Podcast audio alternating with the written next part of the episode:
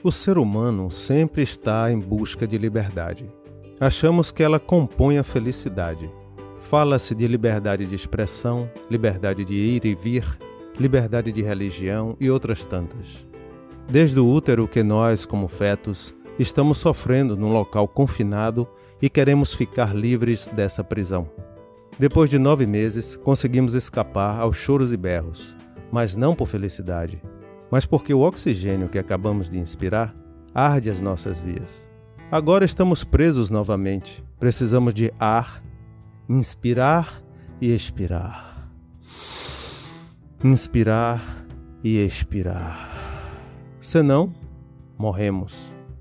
Logo, logo choramos por fome e mamãe nos dá água e seu leite. Outra prisão, o alimento. Temos que nutrir nossos corpos para continuarmos vivos. Mas não basta só o ar e o alimento para continuarmos vivos. Precisamos também de proteção contra os ataques de outros humanos e demais seres, bem como dos eventos da natureza, como o frio, a chuva, o calor e outros. Precisamos de abrigo. Nos proteger é mais uma prisão. O ar, os alimentos, a proteção são necessidades básicas que nos mantêm vivos ao longo da vida. Temos dependência delas, por todo o tempo e em todos os lugares do nosso planeta. Portanto, não temos a liberdade de não tê-las. Ah, já ia me esquecendo.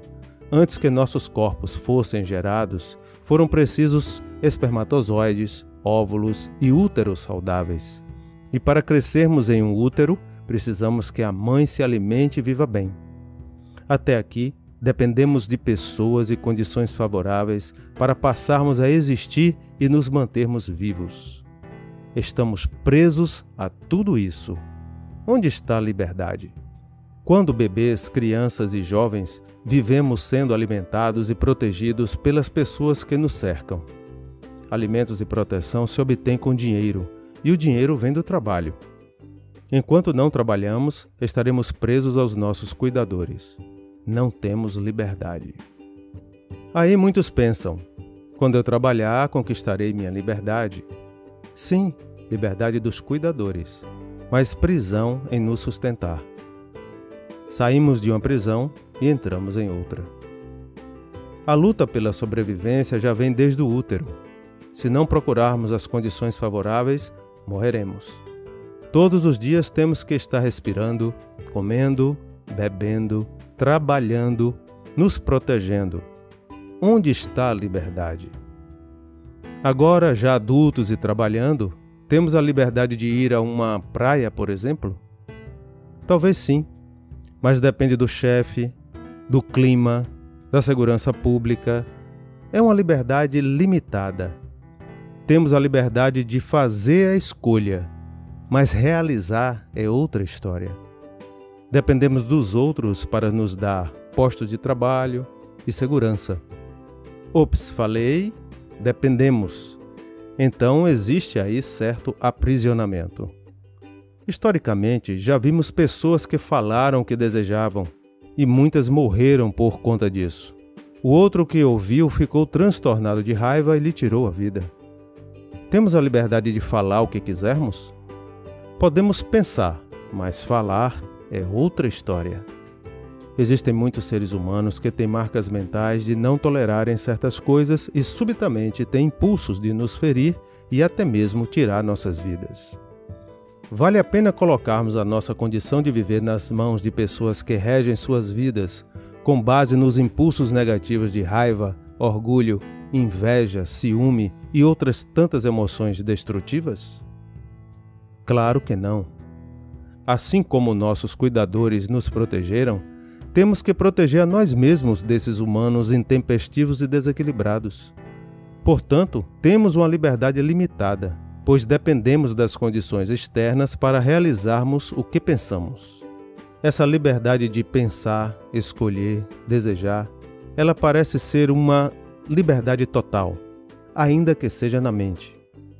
Mas observando profundamente, vamos ver que se trata de mais uma prisão. Porque mesmo na mente é uma prisão.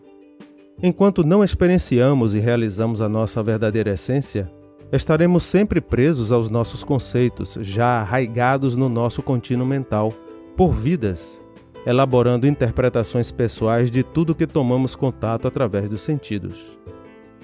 Apesar de sentirmos que nessa vida podemos estar fazendo escolhas, na verdade, estamos presos aos nossos hábitos de gostar, de não gostar ou indiferença.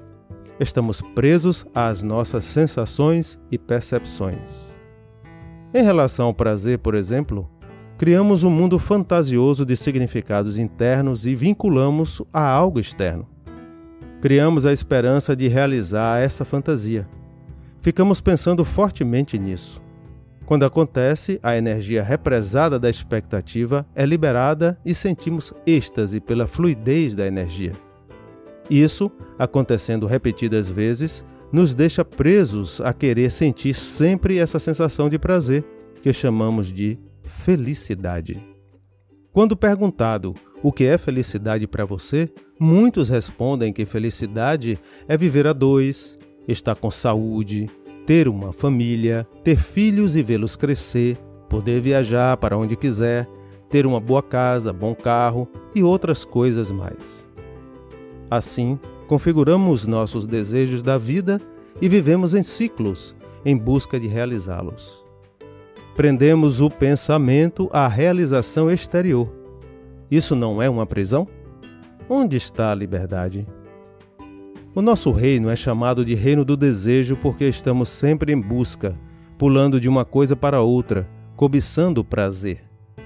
E assim, nos prendemos à realização dessa sensação constantemente. Estamos dependentes de sentir prazer. Por exemplo, quando a semana de trabalho está terminando, pessoas perguntam para as outras o que vão fazer no final de semana e podem responder como: Tal dia vou à praia, depois almoçarei em um bom restaurante, à tarde tomarei massagem e à noite irei para uma festa.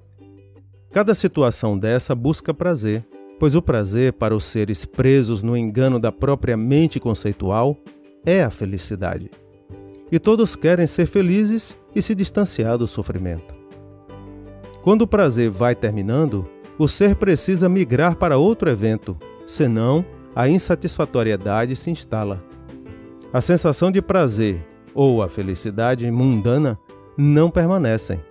E o que não permanece é impermanente. O Buda disse que vivemos distraídos, ignorando a nossa própria impermanência e das coisas do mundo. Como quando estamos sonhando, ignoramos que estamos dormindo. Podemos ser livres dessa distração e ficarmos libertos da prisão do prazer momentâneo? Sim, o reino do desejo poderia ser chamado de reino da impermanência. As coisas são impermanentes porque estão em constante mudança. Aí está a verdadeira liberdade, no dinamismo da energia que compõe todos os fenômenos do nosso reino, que são todos os seres e todas as coisas.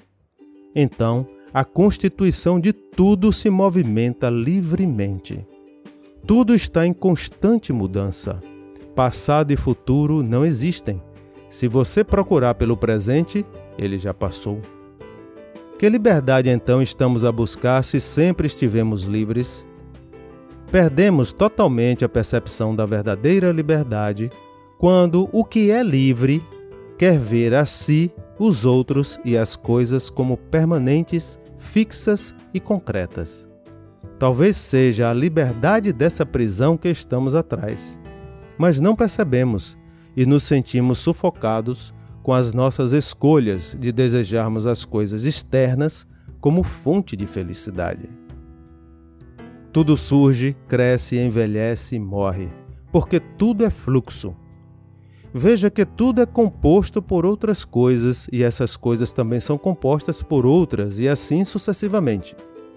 De uma coisa se origina a outra. Nada surge por si só e se mantém indefinidamente.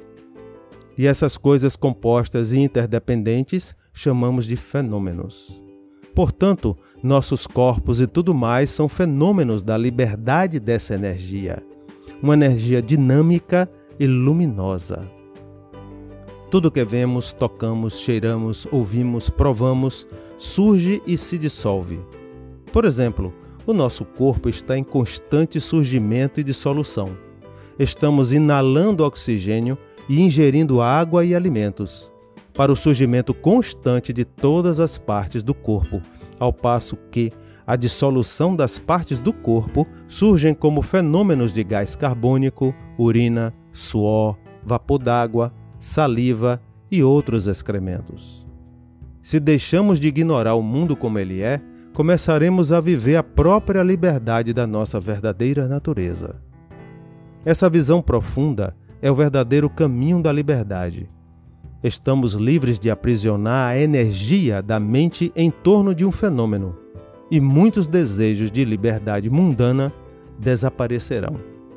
Relaxamos nossa mente sem fixação aos fenômenos e fluímos junto com o fluxo de tudo. Isso é a verdadeira liberdade. Vou fluindo por aqui e espero que você também siga o fluxo.